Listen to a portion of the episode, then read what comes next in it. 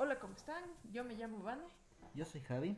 Y estamos aquí junto a ustedes para compartir un poco de viajes. Y tertulias. Quisimos hacer esta presentación para que ustedes entiendan y sepan qué van a encontrar en nuestro podcast. Hacerlo de la manera más informal y casual posible. Así que nos disculpamos de antemano por cualquier tipo de, de error o alguna palabrita que se nos vaya por ahí que sea difícil de comprender. Bueno, somos un par de amigos de aquí de Ecuador y bueno, una de nuestras mayores pasiones es viajar, eh, conocer nuevos lugares, experimentar nuevas sensaciones, probar nueva comida, hacer nuevos amigos y disfrutar de música en lugares en donde jamás hubiésemos pensado estar antes. Y lo interesante de esto es que lo hacemos cada quien por su cuenta. Usualmente viajamos solos, y eso nos lleva a conocer personas increíbles de todas partes del mundo. Lo que hacemos entre nosotros es compartir tips, darnos recomendaciones de lugares donde hemos estado y así ampliar un poquito más nuestro mapa, nuestro, nuestro glosario de ideas sobre cada destino al que pensamos viajar y conocer y disfrutar de tantas experiencias que, que nos tiene el mundo ahí. Es increíble pensar que pasamos tanto tiempo en una oficina o en nuestra casa o en nuestra ciudad y no nos atrevemos a ir a conocer un poquito más allá de lo mínimo que podemos hacer en esta, en esta pequeña vida que tenemos. Piensen un poco en lo que es ver la vida más allá de la pantalla de nuestros teléfonos. Hoy en día tenemos Instagram, Facebook, Twitter, YouTube. Es todo un mundo a través de una pantalla, pero ¿por qué solo disfrutarlo a través de una pantalla cuando podemos nosotros ir, experimentar, palpar, sentirlo, vivir en sí y hacer de nuestra vida algo mejor, algo que sea memorable para nosotros en un futuro y decir que hicimos algo de nuestra vida, que no fue sencillamente un día más en la oficina pensando en, en qué me va a deparar mañana, sino en qué tipo de emociones y sensaciones pudimos haber experimentado si nos atrevemos. Exactamente, Vane, no lo puedo decir más claro. En la época actual que vivimos tan llena de oportunidades para hacer cosas tan increíbles, la mayoría de las personas, sobre todo los jóvenes, se han limitado a ser espectadores de la vida de otros, no han podido tener la valentía de tomar la decisión de llevar su vida al nivel de protagonismo. Dicen que un viaje de mil kilómetros empieza con el primer paso, pero no es así, empieza con una decisión. Así que ¿por qué escuchar hablar de un lugar mil veces cuando puedes vivirla una y contar tú la historia. Exactamente. Eh, yo, por ejemplo, en mi trabajo, eh, tengo muchas personas que me dicen, ¿y cómo le haces para viajar tanto? Tal vez eres, no sé, tienes algún trabajo medio turbio o algo así, eh, pero no, en lo absoluto. Viajar no es nada difícil, solo depende de ti, depende de que tú te propongas, depende de que tú lo quieras. Y si tú lo quieres, lo puedes hacer. El único obstáculo que tienes eres tú. Porque los demás únicamente eh, tienen miedo. Y si tú tienes miedo al igual que ellos, entonces no vas a salir a ninguna parte, la verdad. Es muy importante lo que Van acaba de tocar, el tema del trabajo, porque es importante que ustedes sepan que los dos trabajamos bajo relación de dependencia. No somos millonarios, sí tenemos algunas ideas de emprendimiento que están siendo eh, empolladas al momento. Sin embargo, eh, nuestros viajes, todos, todos, absolutamente todos, ha sido gracias a nuestros trabajos para otros. Y lo hemos hecho con solo planificar un poquito y tomar la decisión. Lo hemos hecho en feriados largos, lo hemos hecho en, en nuestras propias vacaciones. Hemos tratado de que el tiempo del viaje coincida con algún evento increíble como un festival de música, como un feriado local en el destino al cual estamos pensando ir y es aquí la importancia donde nosotros también queremos darle tips a ustedes de cómo también pueden hacerlo. No es una excusa decir mi jefe no me dio permiso, no es una excusa decir es que en el trabajo todos somos unos ogros y no puedo hacerlo.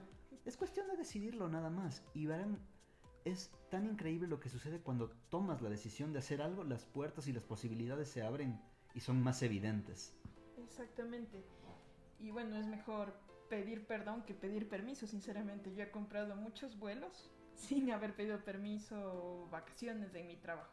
Que en general en los trabajos en relación de dependencia las vacaciones o el tiempo que tú puedes destinar a ti es bastante limitado, pero en realidad también depende mucho de que tú te organices. Si tú te organizas, tú lo puedes lograr todo, tú puedes ser el dueño de tu vida a través de tu tiempo. Es increíble pensar que entre los dos hemos recorrido la gran mayoría de Sudamérica. Obviamente, como les comentaba, cada quien ha viajado por su lado, pero lo, quiero hacer énfasis en esto para que sepan que tenemos experiencia viajando. Sí, Vane, cuéntanos un poquito de, de tu primer destino. ¿Cuál fue tu primer destino en Ecuador? Mi primer destino Sola. en Ecuador sola. Eh, bueno, mi primer destino fue Cuenca, que es una ciudad pequeñita pero súper mágica. Es, increíble. Fue uno de los viajes más increíbles que me recomendó Javi en realidad. Entonces, estoy pensando seriamente en repetir el, mismo viaje este año. Cuenca es, es, un- es como un pueblito mágico. Cuenca es una ciudad donde todos se conocen y en donde tú llegas y te sientes como parte de... Es un lugar lleno de iglesias, de colores, está atravesado por cuatro ríos, es un lugar increíble que sinceramente todos deberían conocer y de seguro les estaremos comentando en un podcast siguiente.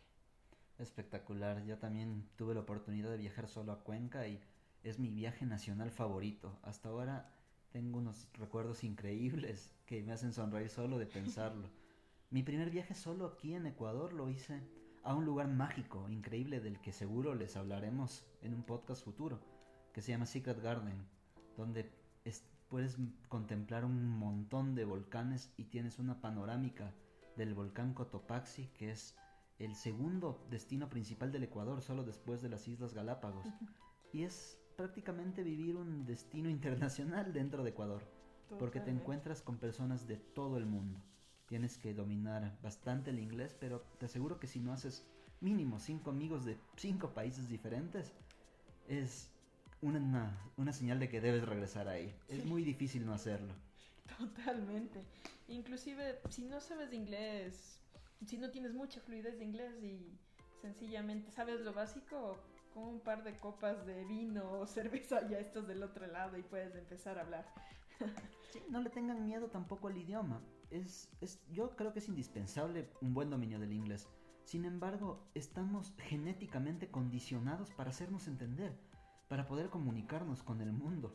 Y la verdad, cuando uno lo experimenta en carne propia, a mí me pasó en Río de Janeiro, que fue mi primer viaje internacional. Es extraño que en una megápolis como Río la gente no hable inglés, pero sucede. No hablan, tienen un dominio muy básico y no les importa, de hecho, y tampoco les importa que tú lo hables. Lo más curioso es que Brasil es un país que está en Sudamérica y en Sudamérica prime el español. Entonces es algo súper loco llegar allí y no entender nada. O tal vez entiendes algo, pero no al 100%. Y aún así, logras comunicarte con la gente.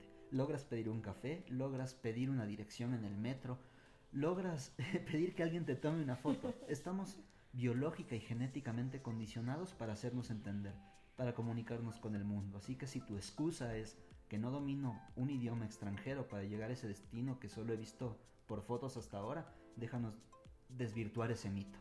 Otra cosa súper importante es que si es que tú sigues con esa eh, mala, mala idea de que todo el mundo es mal y que todos te quieren hacer daño, vas a seguir teniendo miedo.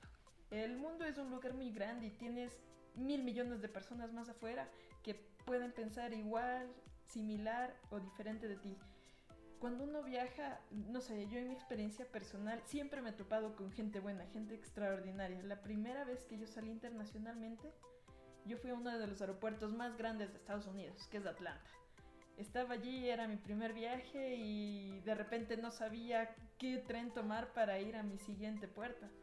Y en eso apareció una señora que se veía totalmente americana, más que nadie, y me habló en un español tan perfecto que dije, por Dios, qué loco que es este mundo.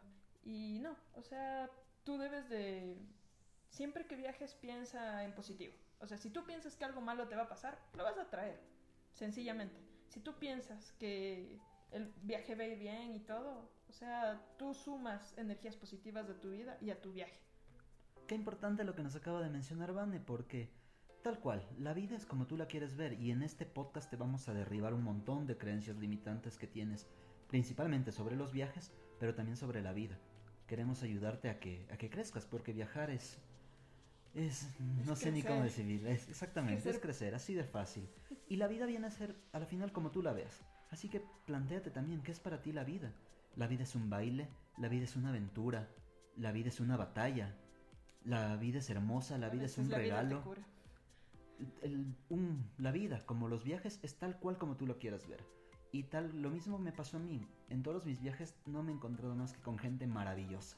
Así que empecemos a desvirtuar esa creencia ridícula de que algo malo nos va a pasar. Sí, no, no decimos que, que todo va a ser color de rosa, pero el 99% de la gente está dispuesta a ayudarte.